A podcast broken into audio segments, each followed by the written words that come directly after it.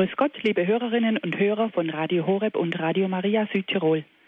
Mein Name ist Veronika Ruf. Ich darf Sie heute durch die Sendung begleiten. Herzlich begrüße ich Sie und auch alle, die uns jetzt im Großraum München auf der UKW-Frequenz 92,4 zuhören. Heute Abend erwartet uns wieder ein interessantes Thema.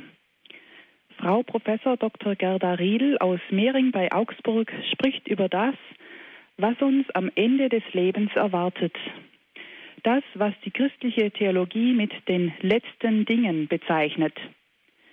Das sind Tod, Auferstehung, Gericht, Fegefeuer, Himmel und Hölle.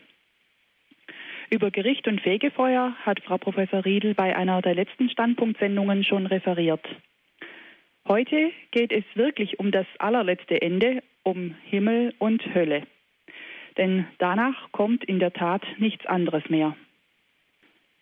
Von dem englischen, mit großem Humor begabten Märtyrer Thomas Morus stammt der Ausspruch, Viele Menschen erkaufen sich die Hölle mit so großer und schwerer Arbeit, dass sie mit der Hälfte davon den Himmel hätten erkaufen können. Will heißen, Nein sagen zu Gott und die Hölle ist ja nichts anderes als eine endgültige Verweigerung gegenüber Gott.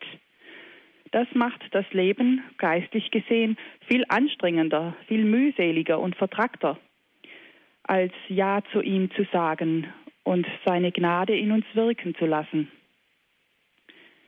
Es kommt auf meine Entscheidung an. Will ich bei Gott sein oder nicht? Will ich Himmel oder Hölle? Die Zeit der Entscheidung ist jetzt in diesem Leben. Heute Abend wollen wir Ihnen jedenfalls Lust auf den Himmel machen. Dazu muss man aber erst wissen, was der Himmel ist und sein Gegenteil die Hölle. Das wird uns jetzt unsere Referentin ausführen, die ich herzlich begrüße. Grüß Gott, Frau Professor Riedel. Ja, guten Abend, Frau Dr. Ruf. Frau Professor Riedel, zu Beginn möchte ich Sie unseren Hörern kurz vorstellen.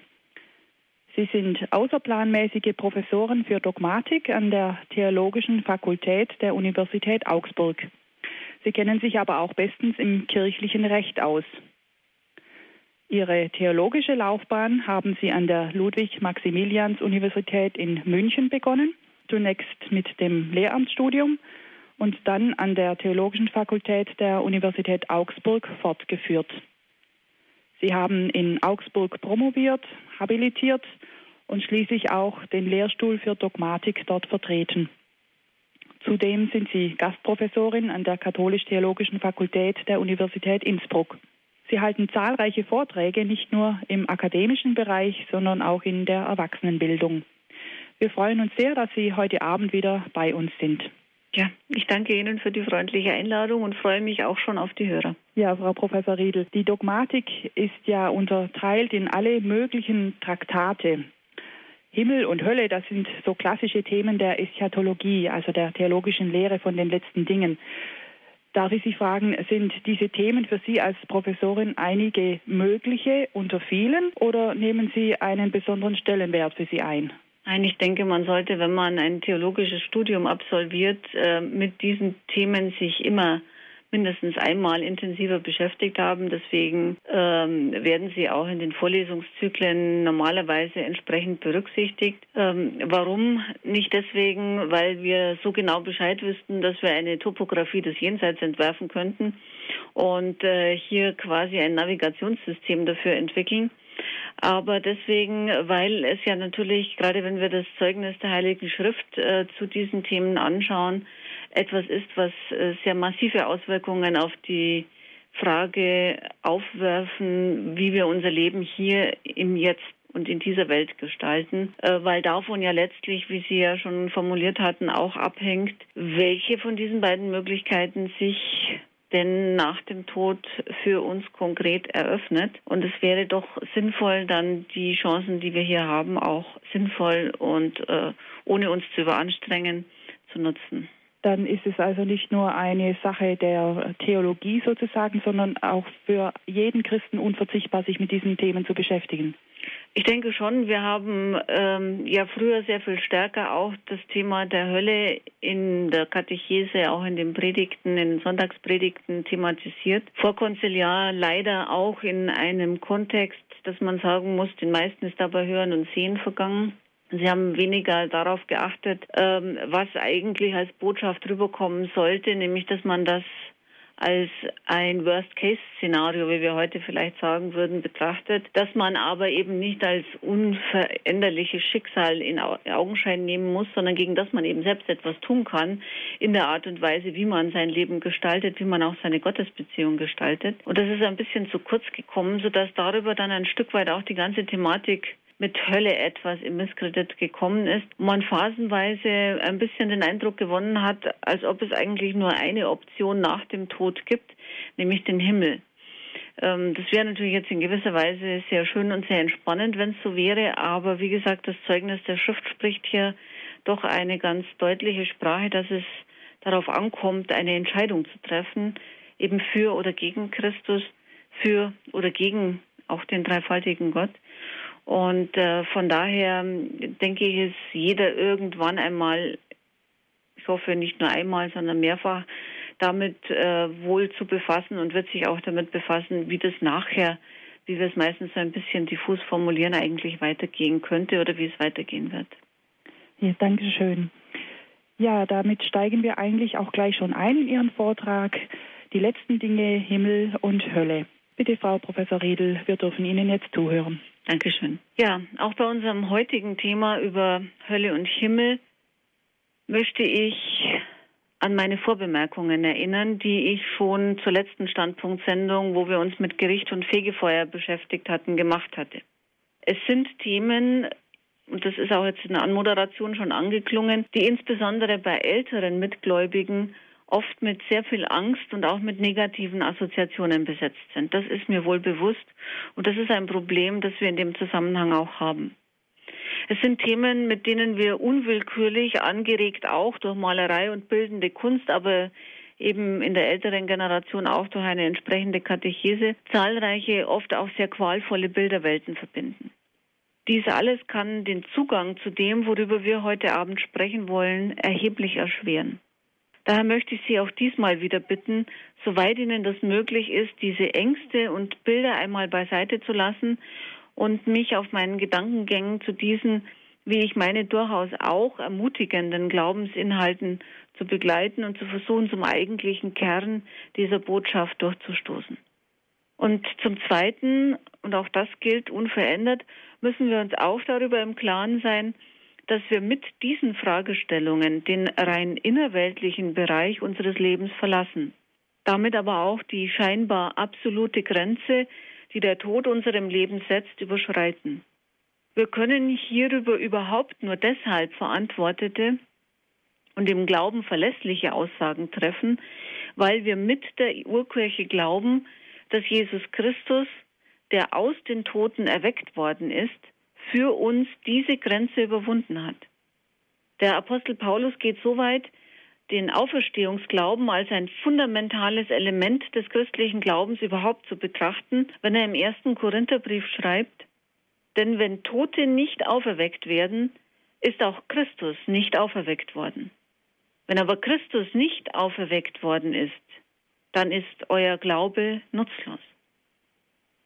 Das heißt konkret, es gibt eine unaufgebbare Voraussetzung, unter der es überhaupt nur Sinn macht, sich mit solchen Fragen nach Befindlichkeiten nach dem Tod zu befassen, nämlich die Glaubensüberzeugung von der Auferweckung Jesu Christi aus den Toten als ein prototypisches Ereignis unserer eigenen Zukunft, unserer Auferstehung von den Toten. Wer diese Überzeugung nicht teilt, wer sie für eine bloße mythologische Redeweise hält, der braucht sich um die Bestandteile des christlichen Jenseitsglaubens, christlicher Eschatologie, also unabhängig davon, ob wir von Fegefeuer, von Hölle oder Himmel sprechen, weiter keinerlei Gedanken zu machen.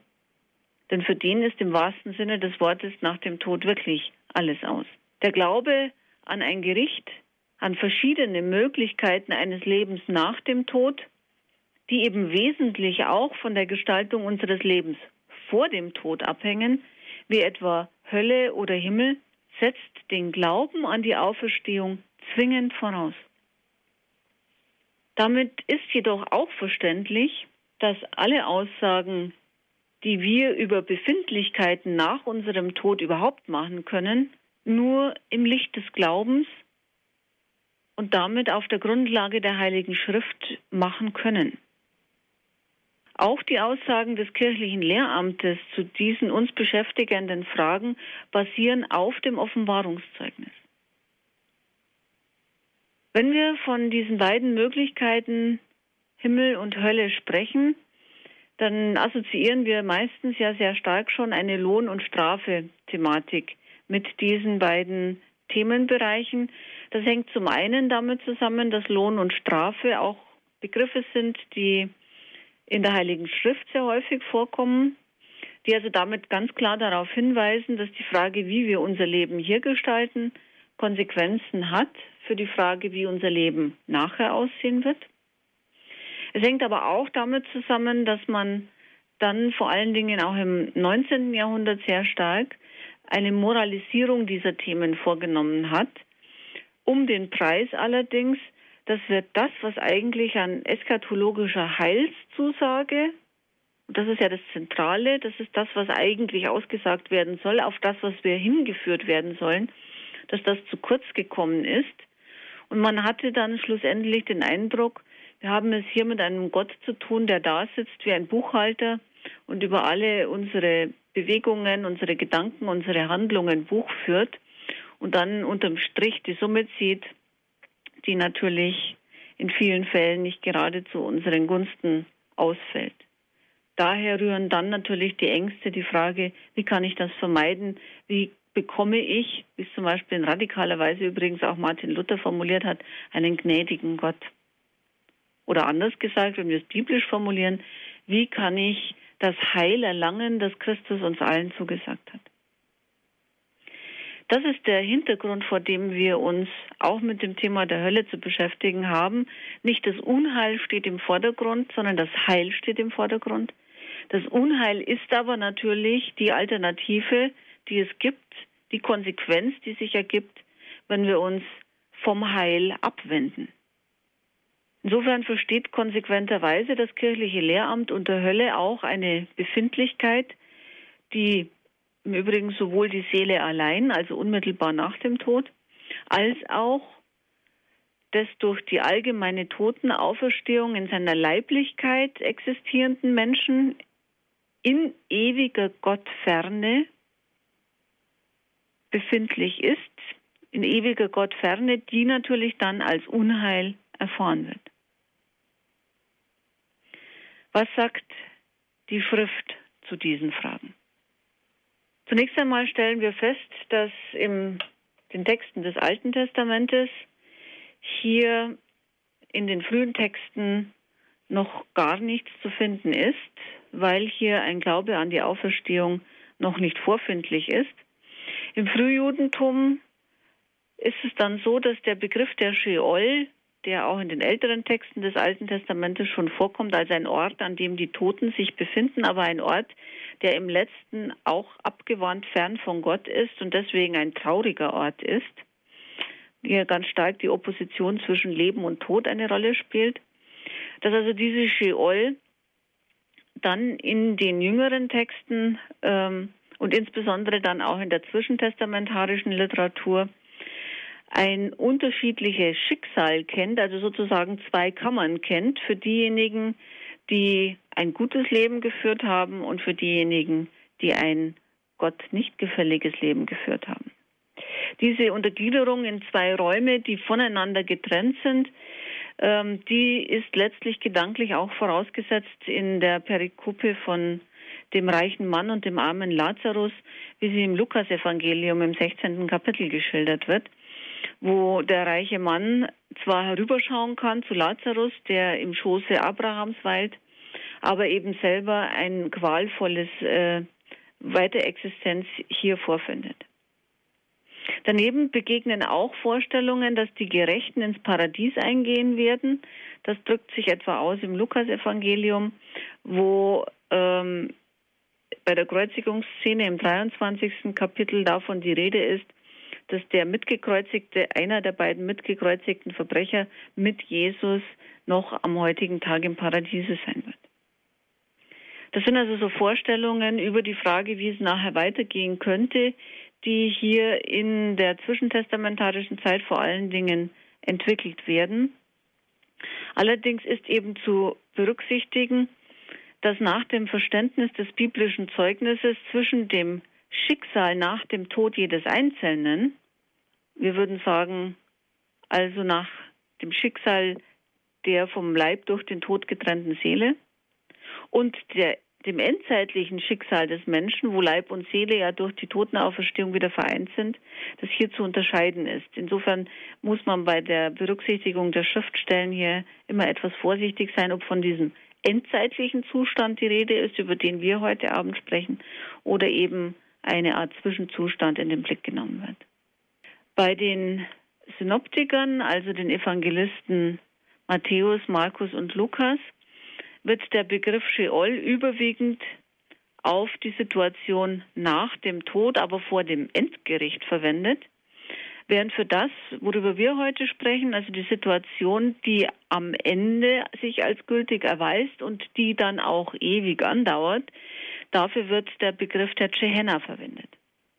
Gehenna ist die griechische Ausdrucksweise für das Tal Hinnom oder Gehinnom, das südlich von Jerusalem eine Schlucht bezeichnet, in der schon in der alttestamentlichen Literatur aufgrund der Gräueltaten, die sich dort vollzogen haben sollen, Gerichtsdrohungen ausgesprochen werden, sodass mit diesem Tal äh, hier die Vorstellung verbunden wird, dass das eine Art äh, Eingang zur Unterwelt, eine Art Eingang zu dieser Feuerhölle sein wird und schließlich dieser Ausdruck Gehenna dann ein Synonym wird für das, was wir mit Feuerhölle übersetzen würden oder mit Hölle übersetzen würden und was eben eine endzeitliche Größe darstellt.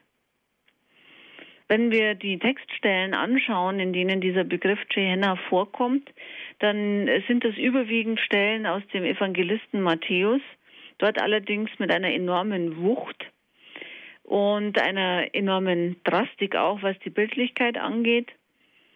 Ähm, der Evangelist Matthäus spricht sehr unmissverständlich davon, dass dieses Feuer in dieser Feuerhölle ein Straffeuer ist, ein Feuer, das verlöscht, das vernichtet und das peinigt und dass dieses Feuer der Hölle unauslöschlich ist.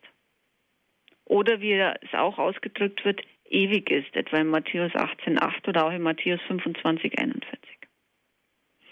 Das sind also zwei Aspekte, die Ewigkeit dieses Zustandes, das wird uns auch später noch beschäftigen, und die Pein dieses Zustandes. Die Qualen der Hölle werden gerade auch bei Matthäus, zum Teil aber auch bei Lukas und Markus, unter anderem verglichen mit Heulen und Zähneknirschen oder wie mit einem Wurm, der an einem nagt, der nicht stirbt und dann eben auch wieder mit Feuerqualen.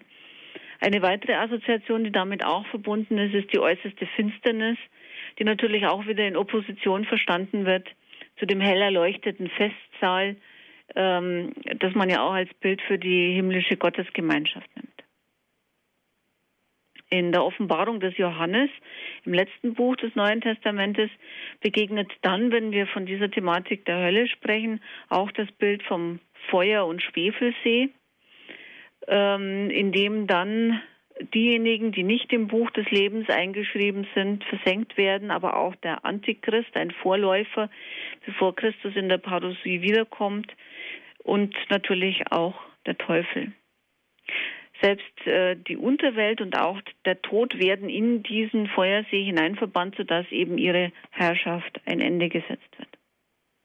Beim Völkerapostel Paulus, wenn wir uns dort seine Briefe anschauen, finden wir interessanterweise keine bildlichen Beschreibungen der Hölle, obwohl er selbst ja auch aus äh, diesem frühjüdischen Gedankengut hätte schöpfen können. Nichtsdestotrotz spricht er aber sehr deutlich auch von dieser Möglichkeit und ähm, spricht etwa davon, im zweiten Thessalonicher Brief ist davon die Rede, dass diejenigen, die sich nicht Gott öffnen, die ihm nicht folgen, die sich nicht seiner Botschaft öffnen, dass sie mit ewigem Verderben bestraft werden. Er spricht davon, dass auch im Philipperbrief oder im ersten Korintherbrief, dass diejenigen, die als Feinde des Kreuzes leben, deren Ende wird das Verderben sein. Und er spricht davon, dass sie verloren gehen werden, weil sie sich der Liebe und der Wahrheit verschlossen haben. Das heißt, Paulus spricht sehr viel abstrakter, nicht in bildlichen Vorstellungen von diesem Phänomen. Und er spricht natürlich auch im Hinblick auf die Frage, wie kann ich das vermeiden, beziehungsweise wodurch bespüre ich das womöglich herauf, noch konkreter von ähm, diesen Möglichkeiten, könnte er so umgekehrt sagen, wer sich der Liebe und der Wahrheit öffnet, der wird Aussicht auf den Himmel, auf Gottes Gemeinschaft haben. Wer sich allerdings verschließt, wer sich selbst willentlich ausschließt, für den gibt es auch eine Alternative. Wenn wir uns diesen kurzen Überblick über das neutestamentliche Zeugnis anschauen, so können wir sagen, so eindringlich, und daran ist meines Erachtens kein Zweifel, so eindringlich das neutestamentliche Zeugnis die Gefahr einer ewigen und als qualvoll empfundenen Gottferne schildert, so deutlich spricht es auch davon, dass dies kein unabwendbares, kein über uns verhängtes Schicksal ist. Und das scheint mir sehr, sehr wichtig, wenn wir über diese Thematik sprechen. Das Heil ist größer als das Unheil.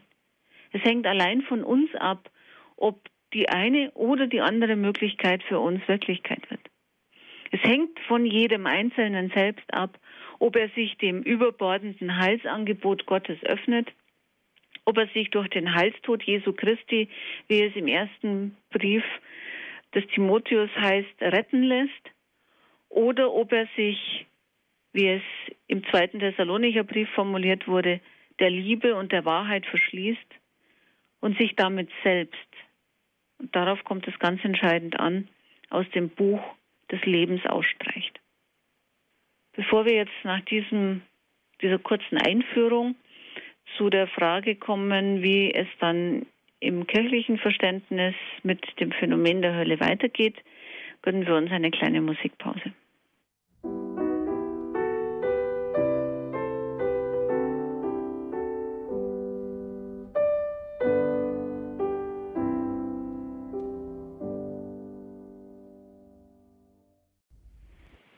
Sie haben eingeschaltet bei Radio Horeb und Radio Maria Südtirol bei der Standpunktsendung.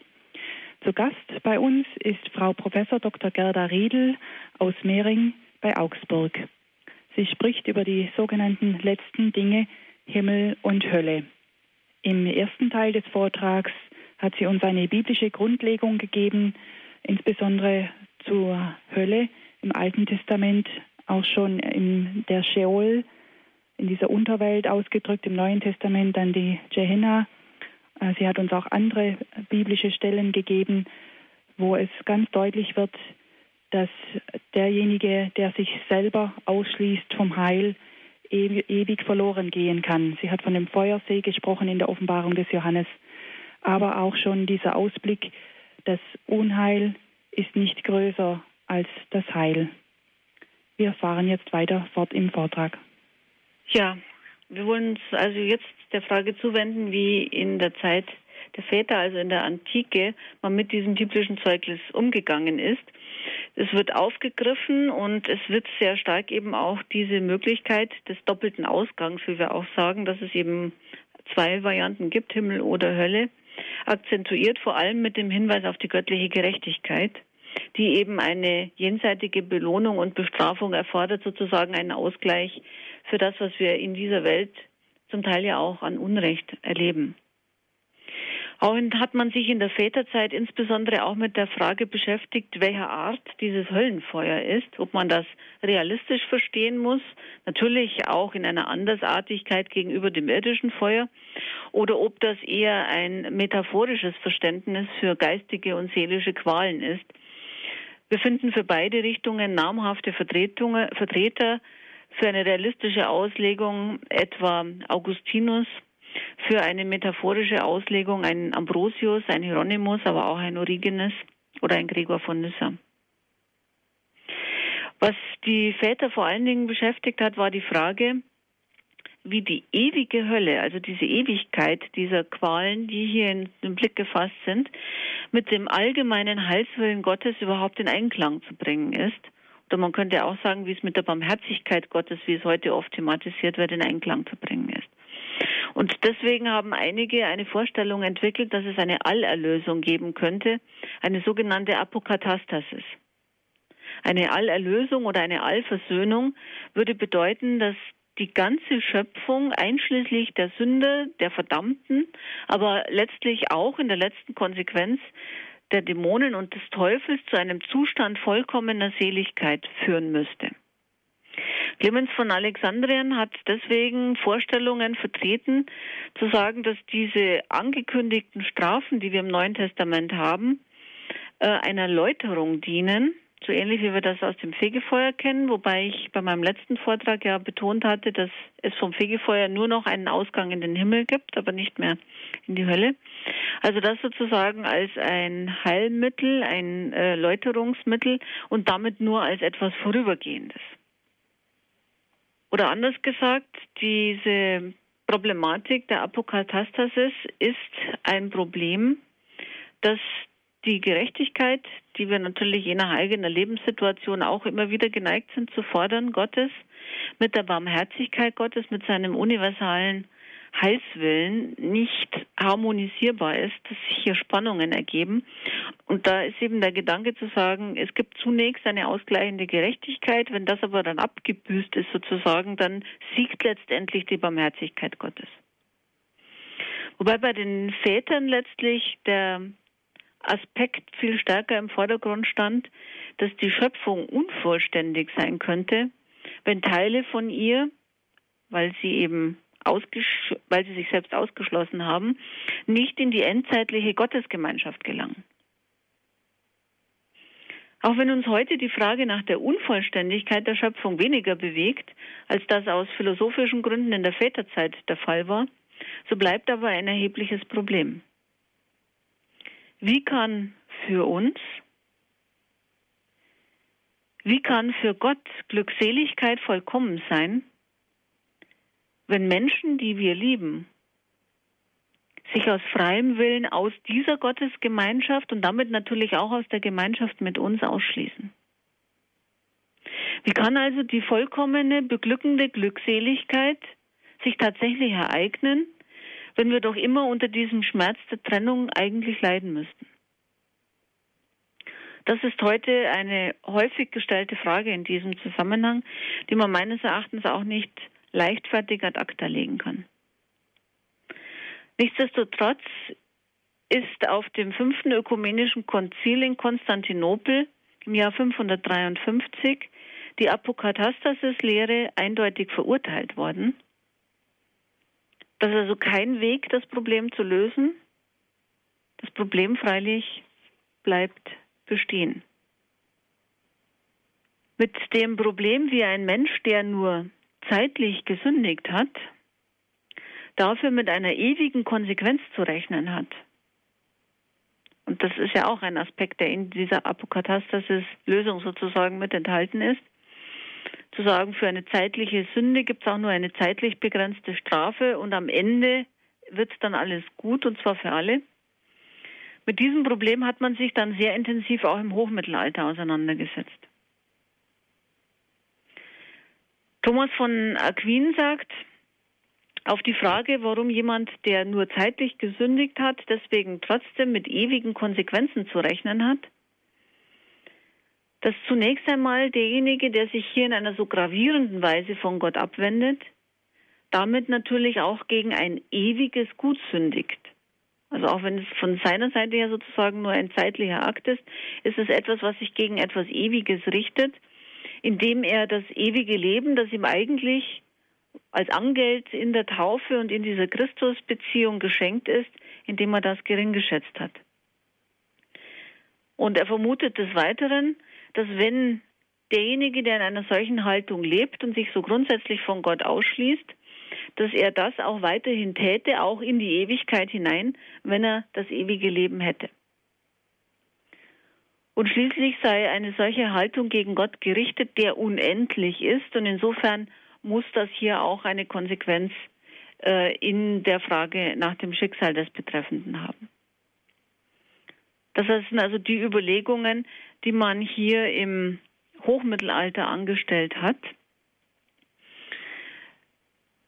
Natürlich hat man sich auch in der Reformation mit dieser Thematik immer wieder beschäftigt, ähm, wobei hier vor allen Dingen dann aber erst in der Aufklärungszeit verschiedenste spannende Theorien entwickelt worden sind, die schlussendlich auch ein bisschen auf die Theologie in der katholischen Kirche eingewirkt haben im 20. Jahrhundert. Ähm, wenn man etwa an einen Theologen wie Tyrrell denkt, der sagt, die Hölle sei eine für die Vernunft unerträgliche Last oder eine grausame Lehre. Auch das sind Positionen, die man heute immer wieder hören kann, wenn man sich mit dieser Thematik beschäftigt. Ich denke, dass aber aufgrund dessen, was wir im Neuen Testament zu dieser Thematik gehört haben, doch sehr eindeutig ist, ähm, dass wir hier mit dieser Möglichkeit zumindest rechnen müssen. Freilich müssen wir uns darüber auch im Klaren sein, dass das Neue Testament nicht den Sinn hat, unser Nichtwissen über das Jenseits aufzuheben. Auch das Dogma der Kirche, uns zu sagen, die Hölle existiert als eine Möglichkeit, die real auf uns zukommen kann, wenn wir uns von Gott ausschließen, will nicht etwas über das Jenseits sagen, sondern will uns vor allen Dingen etwas über unser Leben hier und jetzt sagen und wie wir es orientieren sollen. Insofern hat oder ist Josef Ratzinger zuzustimmen, der in einem Artikel darauf aufmerksam gemacht hat, dass man an der ganzen Strenge des Realitätsanspruches der Hölle festhalten soll, damit der Mensch dazu gebracht wird, angesichts der realen Möglichkeit, es geht hier nicht nur um eine Drohpädagogik, der realen Möglichkeit eines ewigen Scheiterns, den Anspruch der Offenbarung in seiner letzten Ernsthaftigkeit tatsächlich auch zu verstehen und wahrzunehmen. Wie viele Menschen von dieser Problematik ergriffen werden, das wissen wir nicht. Wir können nur hoffen, dass es möglichst wenige oder im besten Fall vielleicht sogar keiner ist. Aber an der Realität dieser Möglichkeit sollten wir, wenn wir das biblische Zeugnis ernst nehmen, lieber nicht zweifeln. Es hat in der Hoffnung darauf, äh, hier noch eine Lösung der in, mit der Apokatastasis-Lehre verbundenen Problematik anzudeuten, auch noch den Versuch gegeben, einen in der evangelischen Theologie entworfenen Ansatz, die sogenannte Vernichtungshypothese aufzugreifen und darin eine Lösung zu finden. Vernichtungshypothese heißt, dass diejenigen, die sich von Gott abgewendet haben, nicht der Auferstehung teilhaftig werden, dass sie also einfach im Nichts bleiben. Dazu könnte man sagen, gäbe es Bibelstellen, etwa Matthäus 13,39 oder auch Matthäus 3,12, wo vom Bild der Ernte auch immer wieder die Rede ist und davon, dass die Spreu, also das, was keinen Wert hat, was äh, bedeutungslos ist, dass das nicht endlos aufbewahrt wird, sondern dass das ein für alle Mal vernichtet wird. Der Ernst der Entscheidungssituation bliebe gewahrt, wenn man annimmt, dass die Menschen, die sich Gott endgültig verschlossen haben, völlig zunichte werden. So meinen die Vertreter dieser Position. Ein Problem an der Vernichtungshypothese ist freilich, dass Gott seine Beziehung zu einem Menschen radikal abbricht, wenn er ihn im Nichts lässt und er müsste dann ja letztlich auch die Seele dieses Menschen in irgendeiner Weise vernichten. Dies widerspricht jedoch all dem, was wir im biblischen Gottesbild an treue Aussagen Gottes haben. Viel eher ist die ewige Gottferne, die Hölle, als eine Befindlichkeit zu begreifen, die durch eine willentliche Absage des Menschen an Gott entsteht.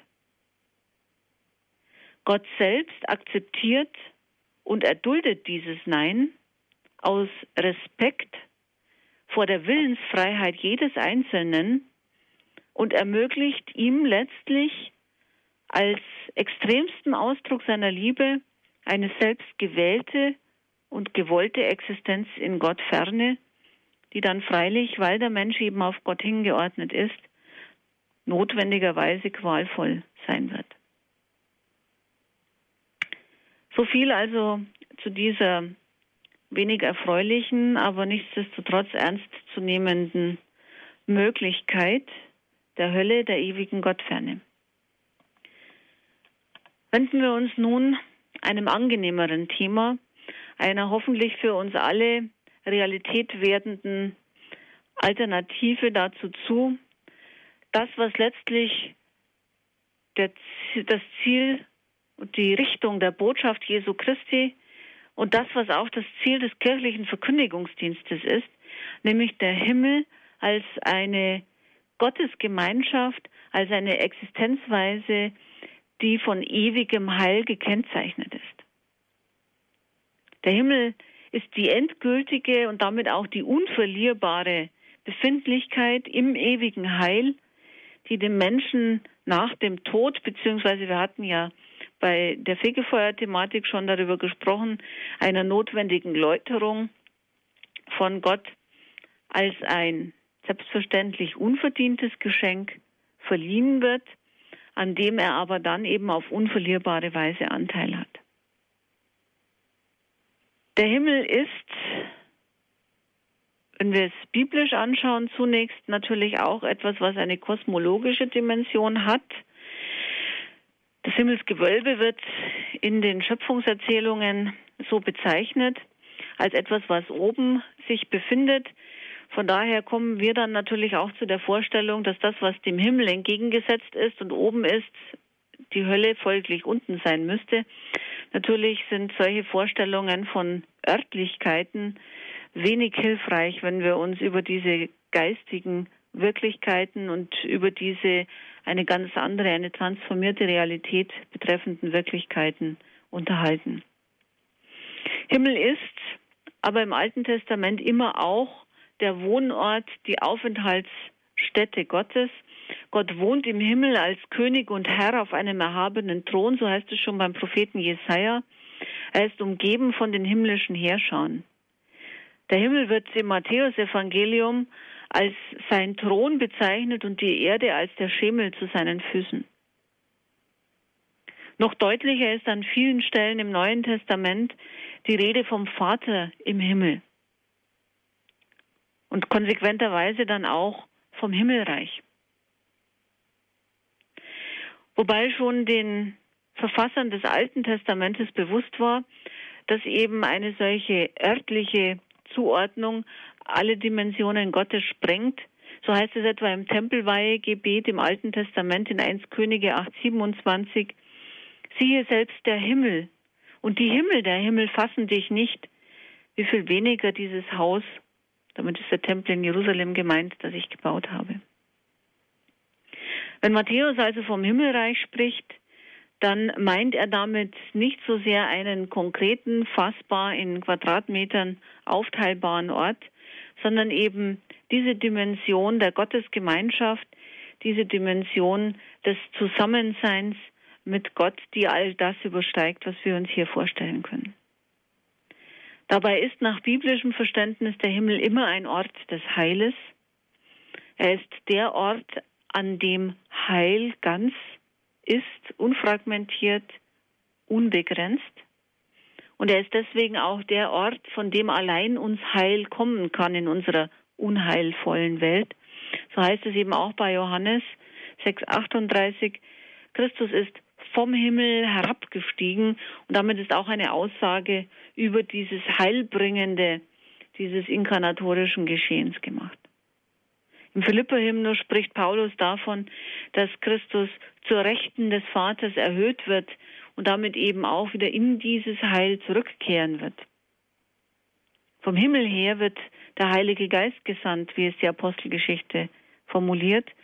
Und am Ende der Zeiten wird der Menschensohn mit großer Macht und Herrlichkeit auf den Wolken des Himmels kommen, wie Matthäus in ähm, Kapitel 24 in Anlehnung an die große Vision bei Daniel, der Daniel-Apokalypse formuliert. Der Menschensohn, also diese Erwartung der Parousie, der Wiederkunft Christi in Herrlichkeit, aber eben vom Himmel her, wo dieses Heil dann, das mit der Menschwerdung Jesu Christi, mit seinem Leiden und Sterben schon begonnen hat, dann tatsächlich vollendet wird, sodass mit dem Himmel also immer auch eine soteriologische, eine erlösende, eine rettende Dimension verbunden ist. Und damit auch schon ein Stück weit ein Angeld für uns darstellt auf das, was wir am Ende in der Vollendung erwarten dürfen. Zunächst einmal ist der Himmel vollendete Gottesherrschaft und ewiges Leben. Vollendete Gottesherrschaft deswegen, weil nur wenn Gott derjenige ist, an dem wir unser Leben ausrichten, wenn Gott derjenige ist, wie wir es im Vater unser beten, dessen Wille geschieht, dann sind die Dinge so geordnet, dass sie gut geordnet sind, dass Unrecht und Unheil keinen Raum mehr haben. Im Himmel wird diese Gottesherrschaft endgültig und für immer vollendet werden. Der Glaube, so sagt es Paulus etwa im zweiten Brief an die Korinther, wird übergehen in ein Schauen. Das heißt, das, was wir jetzt nur in einer geistigen Weise wahrnehmen können, das wird uns dann tatsächlich ansichtig werden, auch wenn wir das natürlich nicht auf unser irdisches Schauen in dieser Konkretion beschränken dürfen. Aber das, wovon wir jetzt hoffen, wonach unsere Sehnsucht geht, das werden wir dann in der Konkretion erleben. Die Hoffnung, wie er es im Römerbrief formuliert wird, zum Besitz oder wie er im ersten Korintherbrief schreibt, die Liebe wird nicht mehr enden. Konsequenterweise ist dann, wie der Evangelist Johannes es formuliert, mit der endgültigen Gottesherrschaft auch das ewige Leben verbunden. Das ewige Leben, auf das wir jetzt durch die Taufe schon ein Angeld haben. Durch die Taufe natürlich nicht im Sinne eines bloßen Ritualaktes, sondern durch das Glaubensgeschehen, durch das in Christus hineingenommen sein und das sich in Christus hineinnehmen lassen, das wir mit der Taufe ja auch verbinden. Dabei bezieht sich der Begriff ewiges Leben nicht nur auf die Dimension der Zeit. Das Reden in zeitlichen Begriffen ist für die Ewigkeit ja ohnehin ein Problem, sondern es meint vor allen Dingen auch die ganze Qualität, die Fülle des Lebens, das uns geschenkt ist und das eben von den ganzen kontingenten Bedingungen, denen wir in dieser Welt unterworfen sind, eben nicht mehr beeinträchtigt ist. Darüber hinaus ist der Himmel nicht nur vollendete Gottes Herrschaft und ewiges Leben, sondern er ist auch Christusgemeinschaft.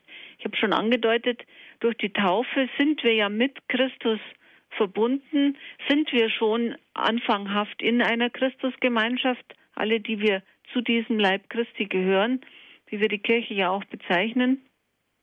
Und das wird seine eigentliche Vollendung finden. Wir werden mit Christus sein, wie Paulus es im Philipperhymnus formuliert, und daheim beim Herrn sein. Davon kommt ja auch der Gedanke, dass unsere eigentliche Heimat der Himmel ist und dass wir in dieser Welt eben nur Pilger sind, dass wir in der Fremde sind, mit all den Fairnessen, die damit verbunden sind. Ich denke, wir sollten das, was wir in dieser Welt haben, nicht zu gering schätzen und wir sollten uns an dem freuen, was wir hier auch haben.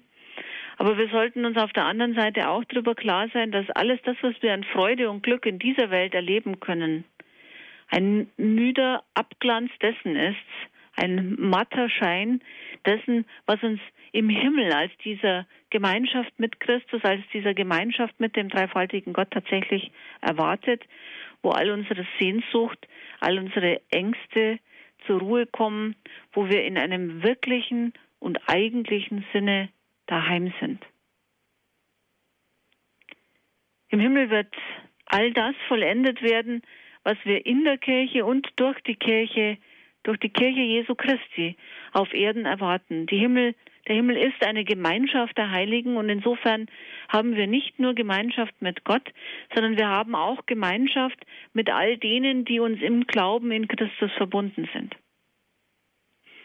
Josef Ratzinger hat in seiner Eschatologie formuliert, wenn Himmel auf dem In-Sein in Christus gründet, das ist eine Formulierung aus Paulus, auf dem In-Sein in Christus, dann schließt er das Mitsein all derer ein, die zusammen den einen Leib bilden.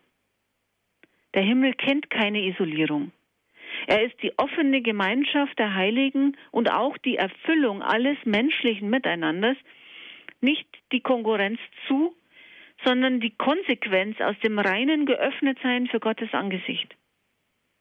Der Himmel wird erst dann ganz erfüllt sein, wenn alle Glieder des Herrenleibes versammelt sind. Das Heil des Einzelnen ist erst ganz und voll, wenn das Heil des Alls und aller Erwählten vollzogen ist. Die ja nicht einfach nebeneinander im Himmel sind, sozusagen in einzelnen Abteilungen, sondern miteinander als der eine Christus der Himmel sind. Manchmal sagt man ja so scherzhaft, wenn der und der in den Himmel kommt, dann möchte ich da lieber nicht hin. Ich denke, dass wir da ein Stück weit eben auch nicht begreifen, wenn wir so sprechen und wenn wir im Ernst so sprechen würden, was diese Vollendung auch im Hinblick auf unsere Sozialbeziehungen konkret bedeutet. Dass das eben, was wir hier an Beschränkungen haben, an Unvollkommenheiten und an Schwierigkeiten, dass das aufgehoben sein wird. Und so wird unsere Gemeinschaft mit Gott im Himmel tatsächlich ein Lohn sein. Es wird nicht einen Lohn in unterschiedlichen Lohnstufen sozusagen geben und der eine bekommt dieses und der andere jenes, sondern in dieser Gemeinschaft mit Gott im Himmel wird der Lohn sein.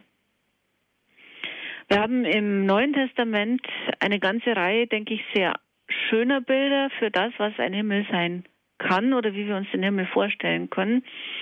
Besonders häufig wird das Bild vom Mahl, vom Festmahl, vom Hochzeitsmahl, sogar vom königlichen Hochzeitsmahl etwa in Matthäus 22 verwendet. Ein königliches Hochzeitsmahl, das ist nicht mehr zu toppen. Da wird mit nichts und an nichts gespart. Da herrscht eine Freude und Ausgelassenheit, wie man sie sonst im alltäglichen Leben nicht findet. Nichtsdestotrotz ist ja in dieser Rede vom königlichen Hochzeitsmahl beim Matthäus ja auch davon die Rede, dass nicht alle ein Interesse an diesem Hochzeitsmahl haben. Und so wird auch selbst diese Rede vom Hochzeitsmahl wieder eine Rede, die ein Stück weit eben auch die Alternative mit hereinscheinen kann. Wir werden nicht gezwungen, an diesem Hochzeitsmahl teilzunehmen. Wer Nein sagt, muss nicht. Und für den gibt es dann eben etwas anderes. Auch in der Offenbarung des Johannes kommt dieses Bild vom endzeitlichen Mahl immer wieder zum Tragen. Wer die Stimme Christi hört und ihm die Tür öffnet, und da haben wir wieder beides, wir müssen uns einlassen, wir müssen es wollen, wir müssen Ja sagen dazu. Und dieses Ja sagen drückt sich eben auch schon in der Art und Weise aus, wie wir dieses Leben hier leben, wie wir es gestalten. Das ist keine singuläre einzelne Entscheidung, die wir irgendwann einmal zu treffen haben. Wenn wir ihm unsere Türe öffnen und uns auf ihn einlassen und uns und ihn in uns hineinlassen, dann dürfen wir, so steht es in der Offenbarung des Johannes, am eschatologischen Mahl teilnehmen. Dann sind wir zum Hochzeitsmahl des Lammes geladen.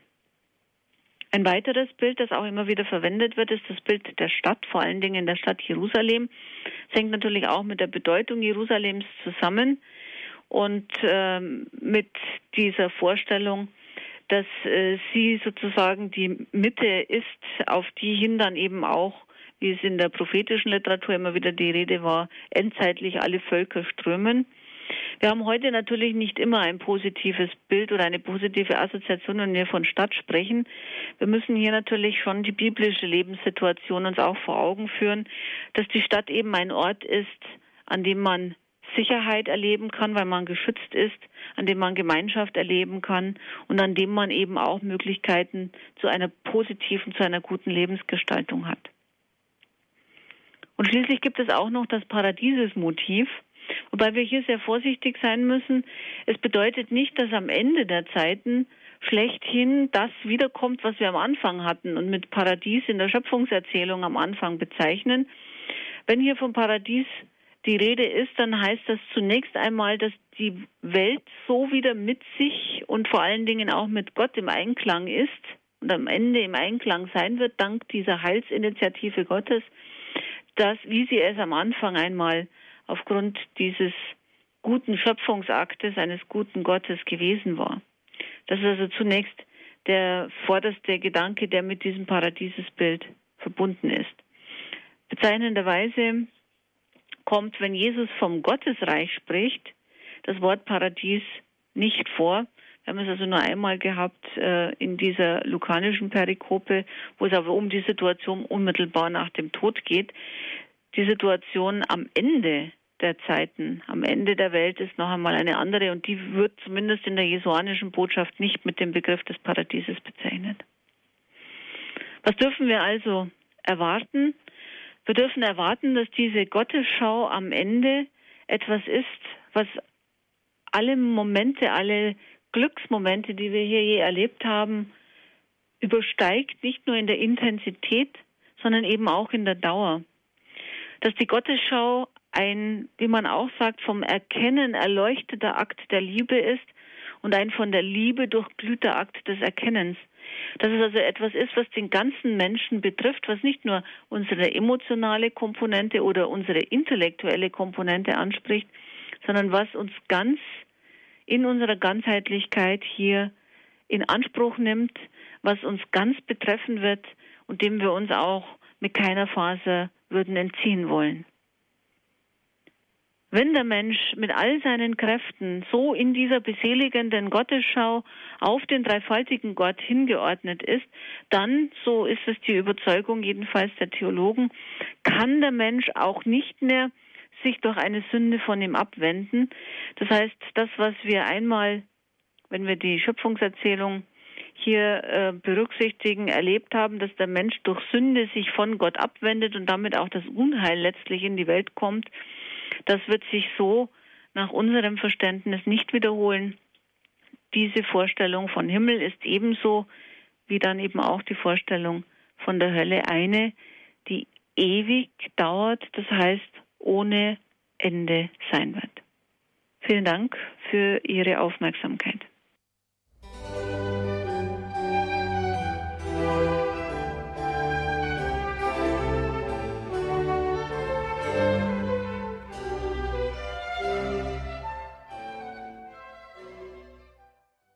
Sie hören Radio Horeb und Radio Maria Südtirol in der Standpunktsendung. Unser Thema ist die letzten Dinge Himmel und Hölle.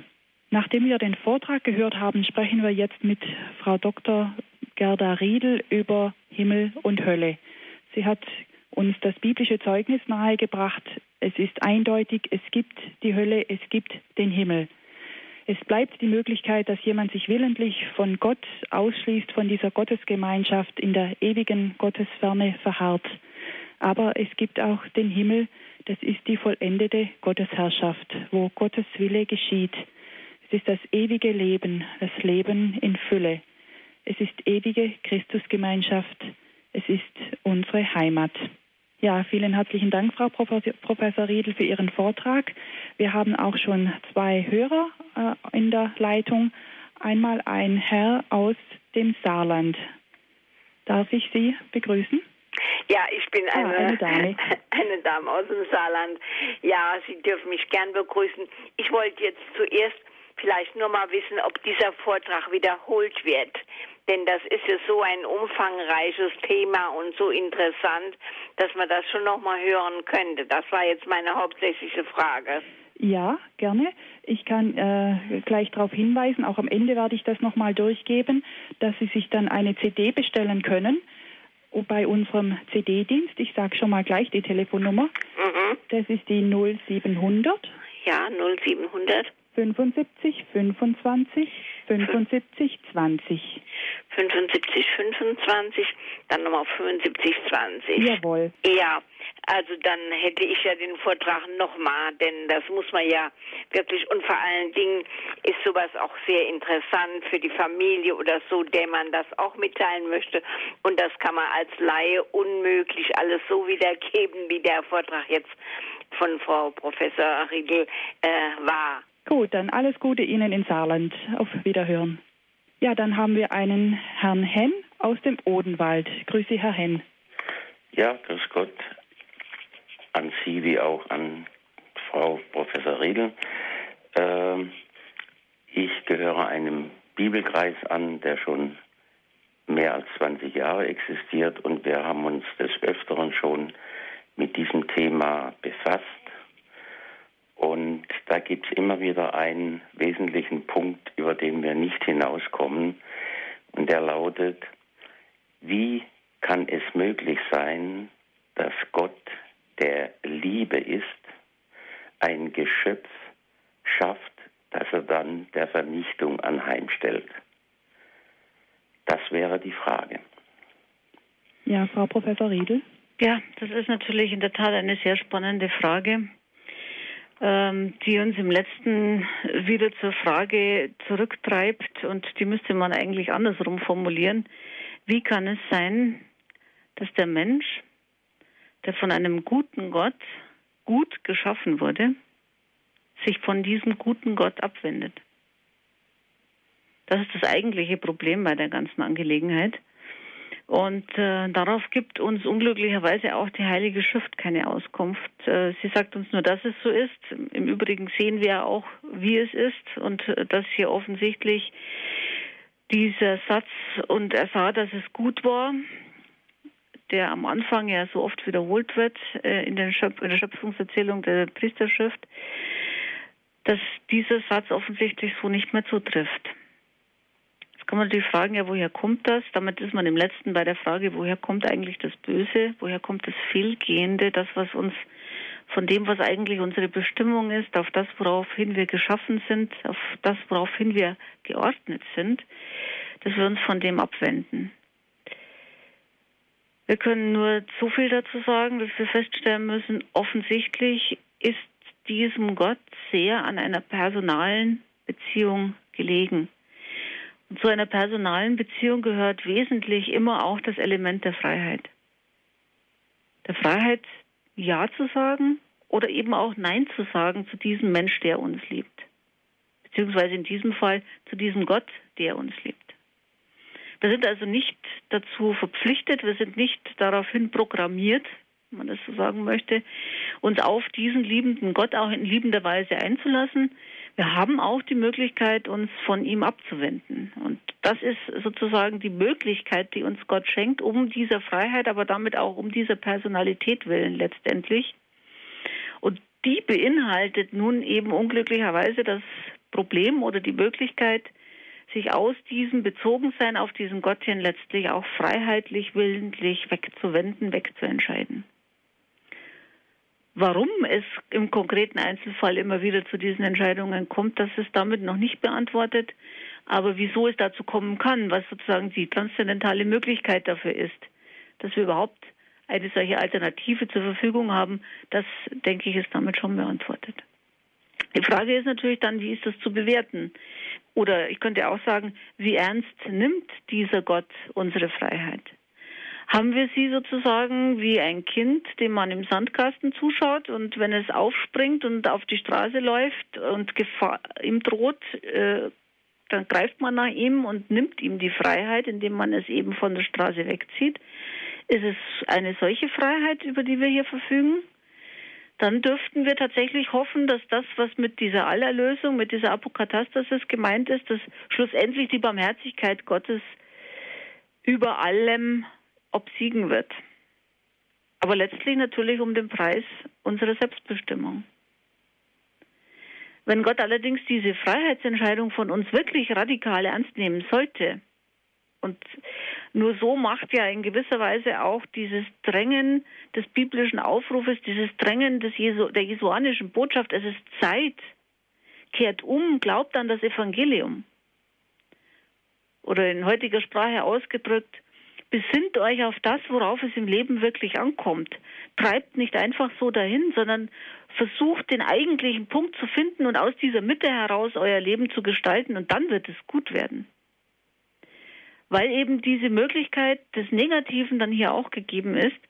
Und dann ist eben die Frage, wenn er es endgültig tatsächlich ernst nimmt, diese Entscheidung gegen ihn, dann müssen wir zumindest theoretisch mit der Möglichkeit der Hölle rechnen. Ob sie konkret wird, das weiß ich nicht. Ähm, das behauptet auch das kirchliche Lehramt nicht für irgendeinen Menschen. Wir haben analog zum Heiligsprechungsverfahren ja kein Verdammungssprechungsverfahren sozusagen. Das heißt, wir können nicht sagen, ob eine bestimmte Person tatsächlich sich selbst aus dieser Gottesgemeinschaft ausgeschlossen hat. Aber ich denke schon, dass angesichts dieser auch dieser dramatischen Appelle, die wir insbesondere im Neuen Testament finden, ähm, wir diese Sache nicht auf die allzu leichte Schulter nehmen sollten, sagen wir mal so. Ja, danke schön, Herr Henn. Danke für Ihre Frage, für Ihren Anruf. Alles Gute in den Odenwald. Eine weitere Hörerin hat uns erreicht, Frau Korn aus Eichstätt. Ja, guten Abend. Guten Abend. Zuerst möchte ich mich mal bedanken für diesen sehr differenzierten Vortrag. Ähm, ich sehe das auch so, dass, äh, dass das Böse sozusagen der Preis ist für die Hochschätzung Gottes oder das die Entsprechung ist für die Hochschätzung Gottes, die Gott unserer Freiheit beimisst. Ähm, ich habe in letzter Zeit auch über dieses Problem nachgedacht und zwar auch im Zusammenhang mit dem Ablass, wo es ja heißt, bei Thomas hatte ich das gelesen, ähm, dass die Kirche äh, durch die Verdienste der Heiligen Schätze erworben hat. Und äh, also durch dass diejenigen, die sozusagen über ihr Soll hinaus äh, sich heiligen, äh, also für die anderen stellvertretend eintreten können.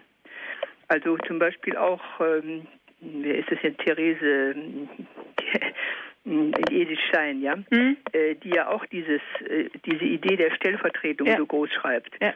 Und dass wir vielleicht doch hoffen dürfen, mh, auf diese Möglichkeit, äh, durch, dass die, durch die Stellvertretung der Heiligen auch diejenigen, die eigentlich im, von der Gerechtigkeit Gottes her nicht äh, den Himmel erlangen durften, ihn dann doch bekommen.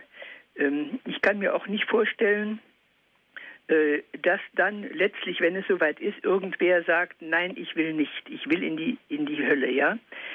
Also äh, es gibt ja immer diese, also der Satan versucht uns ja mit äh, Scheingütern. Mhm. Also das habe ich auch bei Thomas gelesen. Ähm, dass er, äh, dass der Mensch immer auf ein Gut antwortet, ein wahres oder ein mhm. scheinbares mhm. Gut. Mhm. Und äh, dass sozusagen dieses Hereinfallen auf das Scheinbare die Schuld mildert, mindert.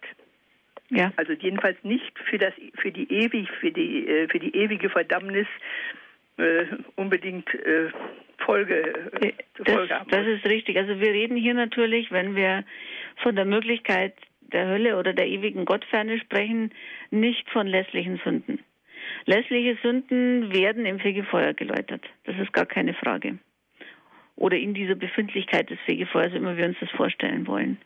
Wir reden von so gravierendem und bewusstem, willentlichem sich abwenden von Gott. Und da ist natürlich schon, zumindest denkerisch, die Frage, wenn jemand sein Leben so dezidiert und bewusst Gott abgewandt lebt, da geht es nicht um die Dinge, die einem immer wieder unterlaufen aus Unachtsamkeit oder sonstiges, sondern in einer dezidierten Gottesablehnung lebt und aus dieser Haltung heraus auch sein Leben gestaltet, ist natürlich schon die Frage, ob der tatsächlich, wenn er in diese Gottesbegegnung nach dem Tod hineinkommt, ähm, plötzlich noch einmal äh, hier sozusagen alles ad acta legt, was er bisher in seiner eigenen Lebensbiografie sich selber ja auch in dieser Haltung letztlich verhärtet und ähm, die vertieft hat. Oder ob er nicht in der Konsequenz dann auch sagen wird, weil ihm hier letztlich auch bewusst werden wird und alle Selbsttäuschung dann ein Ende haben wird, wie er eigentlich zu diesem Gott steht, dass er mit ihm nichts zu tun haben will. Ich weiß es nicht, ob das konkret wird, aber es ist als denkerische Möglichkeit, wenn wir eine solche radikale Ablehnung Gottes ernst nehmen, die eben nicht nur in einzelnen Fehlverhalten sich manifestiert, sondern die eine prägende Lebenshaltung ist, ähm, dann ist das schon etwas, womit man zumindest denkerisch rechnen können müsste. Das ist das eine. Ähm, zum Thema des Sühneleidens, ähm, da muss man natürlich immer festhalten, dass zuerst und zuallervorderst es ein Sühneleiden Jesu Christi gibt. Und alles, was wir Menschen in diesem Zusammenhang dazu beitragen, wir sprechen ja auch oft davon, dass wenn jemand äh, ein schweres Leiden zu tragen hat, sei es jetzt psychischer oder körperlicher Natur, dass er das in dieses Leiden Jesu Christi mit hineinfließen kann Das dient zum einen, denke ich, ein Stück weit auch der eigenen Bewältigung des Leides, dass man dem eigenen Leid einen Sinn auch geben kann. Aber es ist zum anderen auch Ausdruck der Verbundenheit mit Christus und über Christus auch mit der Solidargemeinschaft, sage ich jetzt mal, aller Glaubenden. Und so zu verstehen ist das im letzten auch mit diesem Glaubensschatz, den wir haben. Wir leben nicht für uns allein, wir sterben auch nicht für uns allein und wir sind auch nicht für uns allein in Gottes Gemeinschaft. Vielleicht sind wir für uns allein in Gottes Ferne, vielleicht macht das auch einen Teil der Hölle aus, das weiß ich nicht. Das könnte ich mir aber vorstellen. Aber dieser ekklesiale und dieser kommuniale Aspekt des Zusammenseins, des Miteinanderseins, das heißt ja auch des Füreinander-Einstehens. Gemeinschaft ist ja nicht nur etwas, was wir erleben, wenn wir fröhliche und lustige Feste feiern. Gemeinschaft wird ja dann konkret und real und vertieft sich, wenn wir dann, wenn eben die Festivitäten vorbei sind, wenn die Not da ist, wenn die Schwierigkeiten kommen, dem anderen beistehen, anstatt ihn dann in die Pfanne zu hauen. Und so können wir aus dieser Solidarität der unsichtbaren Kirche, der himmlischen Gemeinschaft, die ja schon in der Gottesgemeinschaft ist, mit uns, die wir hier noch unterwegs sind, unter Umständen dann im Zusammenhang mit dem Ablass hier auch positive Früchte ziehen. Ja, vielen Dank, Frau Korn, für Ihren Anruf. Alles Gute Ihnen nach Eichstätt. Wir haben schon die nächste Anruferin in der Leitung. Es ist Frau Birnbeck aus Passau. Frau Birnbeck? Ja, guten Abend. Ja, guten Abend. Äh, erstens mal tut es mir leid, dass ich die vorhergehenden Vorträge über Fegefeuer nicht gehört habe. Das wäre nämlich das, was mich hauptsächlich interessiert.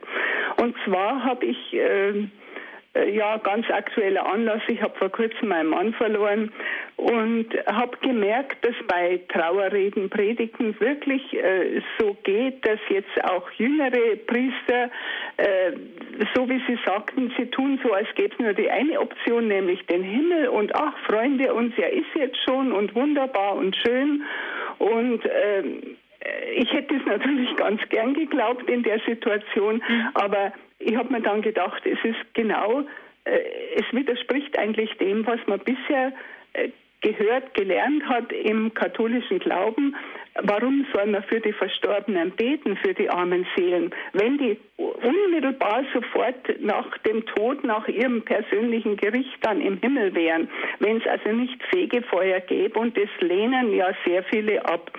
Äh, von daher war mir ihr Satz vom Fegefeuer gibt es nur noch einen Ausgang in den Himmel.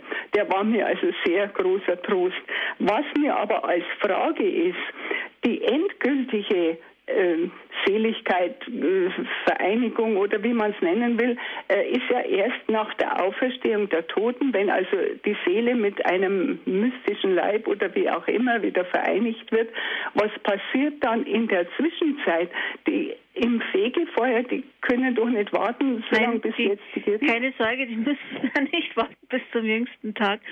Nein, ähm, wir gehen schon davon aus, dass diejenigen, und das ist ein bisschen schwierig, wir haben das früher immer in zeitliche Fristen eingeteilt und haben deswegen dann zum Teil auch Ablässe gehabt für bestimmte zeitliche Fristen. Da ist man jetzt etwas, und ich glaube, das ist auch vernünftig zurückhaltender geworden, weil man die Zeit im Jenseits nicht so, mir nichts hier nichts mit der Zeit bei uns vergleichen kann.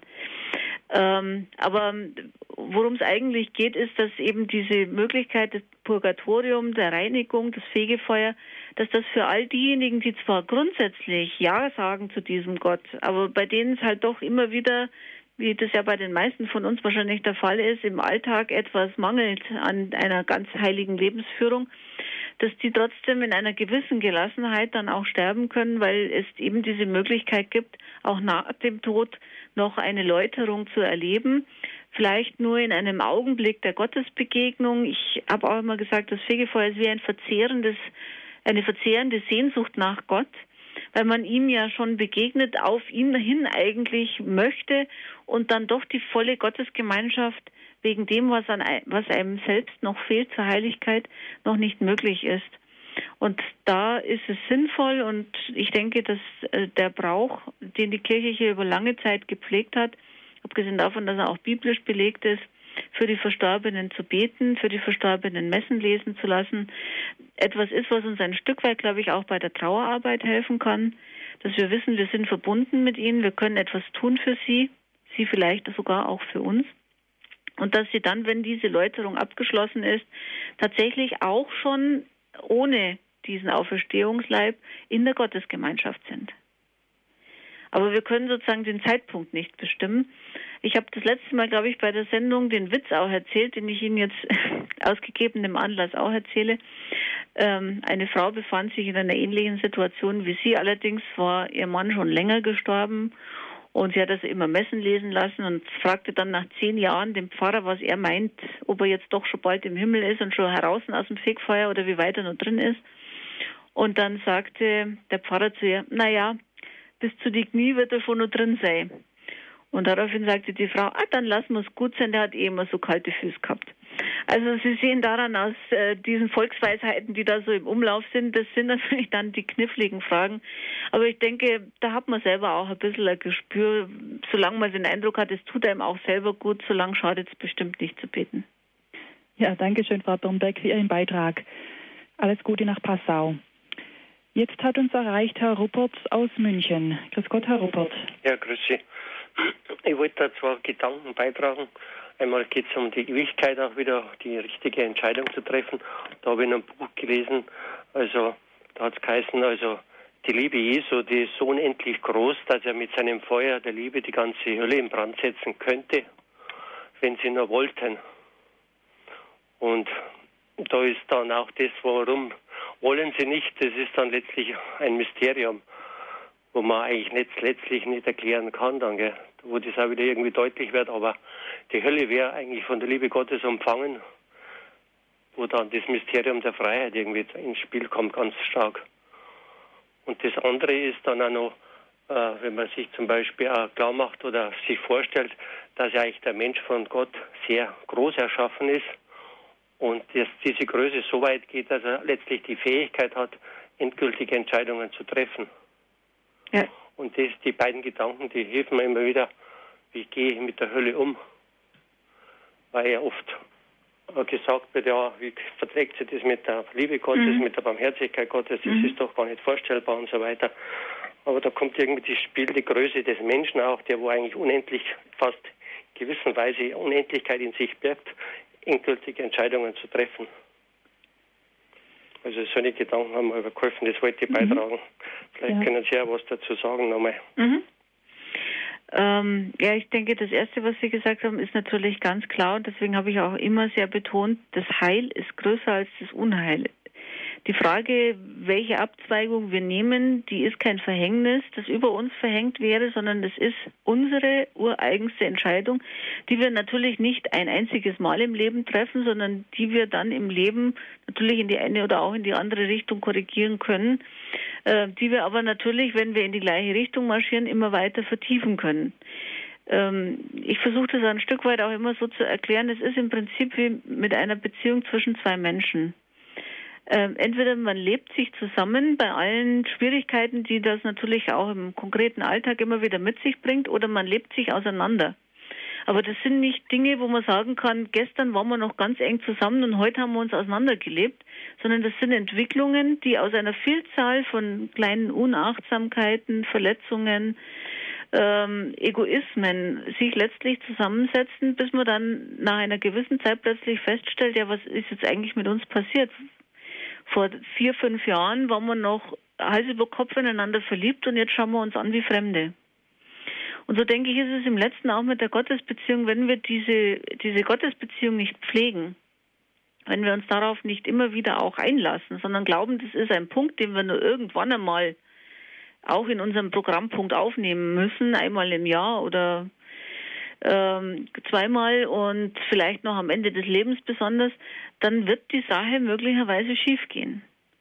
Obwohl, und zwar nicht, weil Gott hier einer ist, der mit uns hart ins Gericht geht, sondern weil wir von uns aus uns nicht auf ihn einlassen und er derjenige ist, der, weil er unsere Freiheit respektiert, uns auch nicht zwingt, wenn wir nicht wollen. Es wäre im Prinzip so ähnlich, wenn Sie sagen würden, Sie lieben einen Menschen und hoffen, dass er Sie wieder liebt tut er aber nicht. Und dann haben sie aber die Möglichkeit, über einen Liebestrank oder sonst irgendetwas künstlich seine Zuneigung zu erzwingen. Das hätte eine ganz andere Qualität, als wenn sie wüssten, dass er sie aus freien Stücken liebt. Und ich denke, so sieht das ein Stück weit auch aus dieser Perspektive Gottes aus. Ich habe deswegen einmal, und das meine ich gar nicht zynisch, gesagt, die Hölle ist der extremste Ausdruck der Liebe Gottes.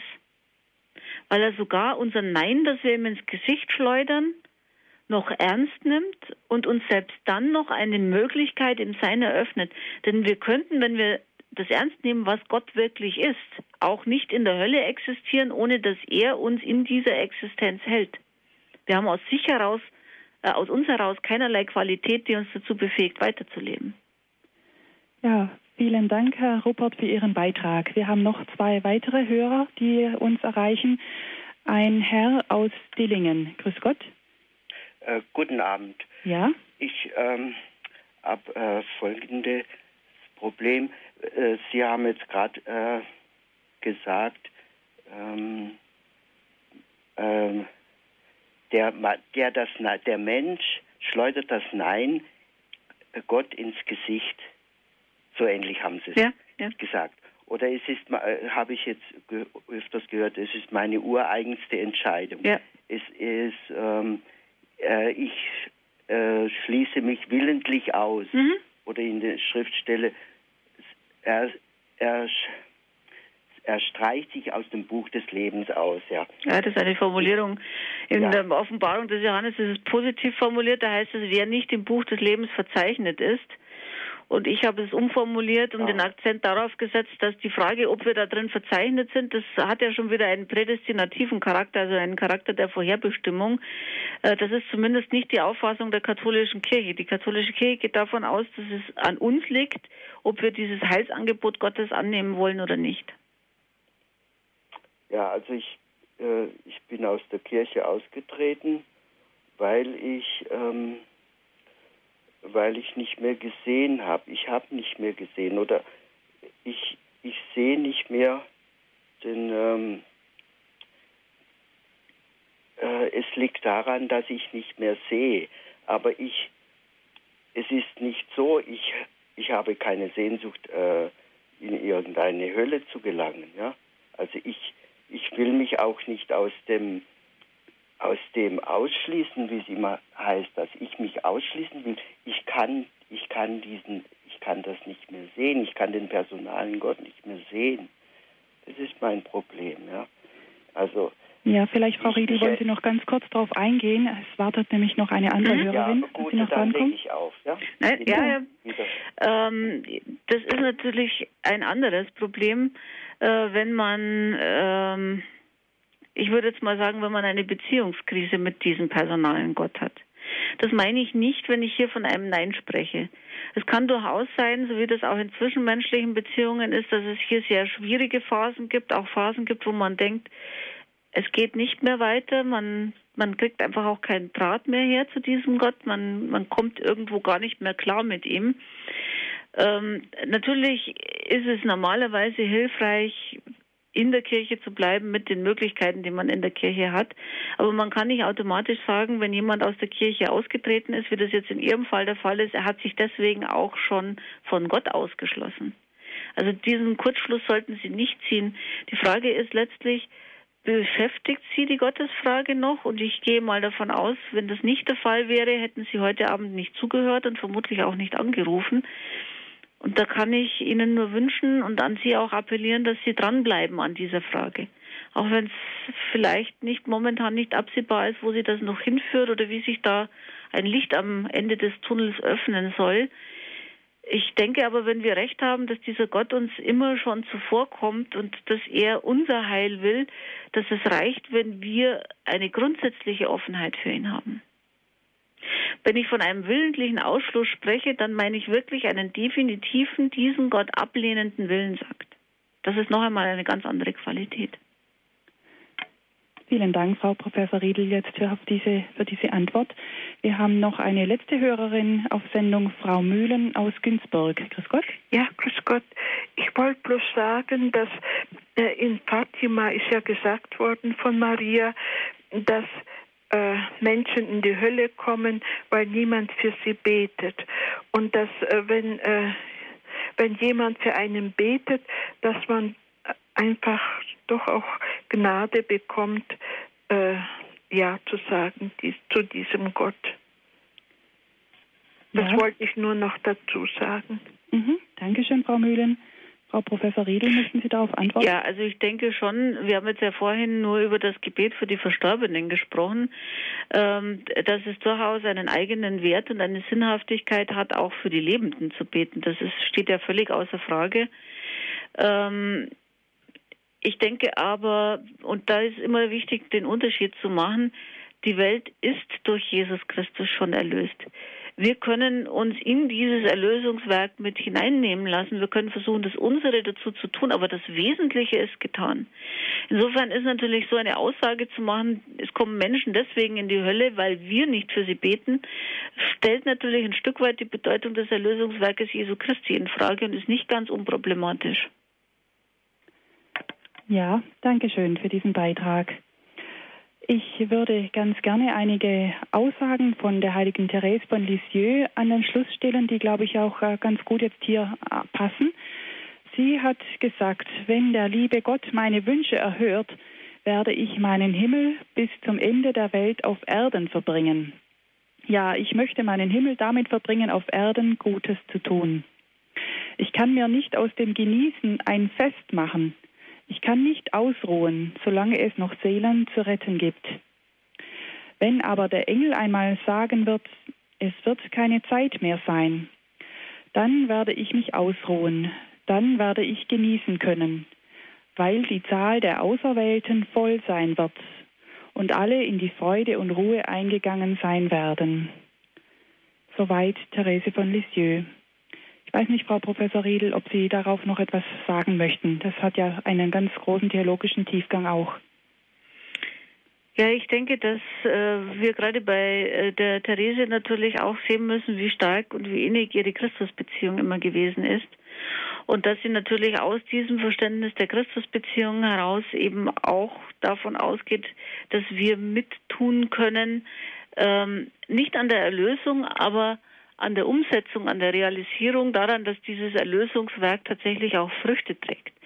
Und ich glaube, dass wir uns, wenn wir uns da immer bewusst sind, dass wir auf den dreifaltigen Gott zurückverwiesen sind und dass er derjenige ist, der uns immer schon vorausgeht, der uns immer schon mit seinem Gnadenangebot zuvorkommt, wenn wir uns dafür nur öffnen wollen, wenn wir uns dafür sensibilisieren wollen, dann ähm, denke ich, können wir unsere Lebensgestaltung auch mit einer großen Zuversicht und in der großen Hoffnung anpacken, dass wir für uns selber, aber auch für die anderen, mit denen wir eben auch in einer solidarischen Beziehung leben sollen, weil sie sofern sie getauft sind, in dieser Christusbeziehung stehen, sofern sie nicht getauft sind, alle Geschöpfe dieses dreifaltigen Gottes sind, der auch für diese das Heil möchte, dass wir auf diese Weise hier Positives bewerkstelligen und auch für uns eine positive Zukunft erwarten dürfen. Ja, vielen herzlichen Dank, Frau Professor Riedel. Das hat jetzt alles nochmal schön zusammengefasst. Danke für Ihren Vortrag. Danke, dass wir diese letzte Stunde mit Ihnen verbringen dürfen. Sie haben es gemerkt an den vielen zahlreichen Anrufern. Das ist ein Thema, was wirklich vielen am Herzen liegt. Bitte schön. Sollten Sie, liebe Hörerinnen und Hörer, die Sendung noch einmal hören wollen, das ist kein Problem. Sie können anrufen bei unserem CD-Dienst und eine CD bestellen unter der Nummer 0700 75 25 75 20. Ich sage es noch einmal. 0700 75 25 75 20. Oder Sie können auch die Sendung herunterladen als Podcast von unserer Homepage www horeb.org. Herzlichen Dank, dass Sie alle mit dabei waren. Noch einmal herzlichen Dank an Sie, Frau Professor Riedel. Alles Gute Ihnen. Ja, Ihnen auch, liebe Hörerinnen und Hörer, Gottes Segen, bis wir uns wieder hören. Es verabschiedet sich Veronika Roth.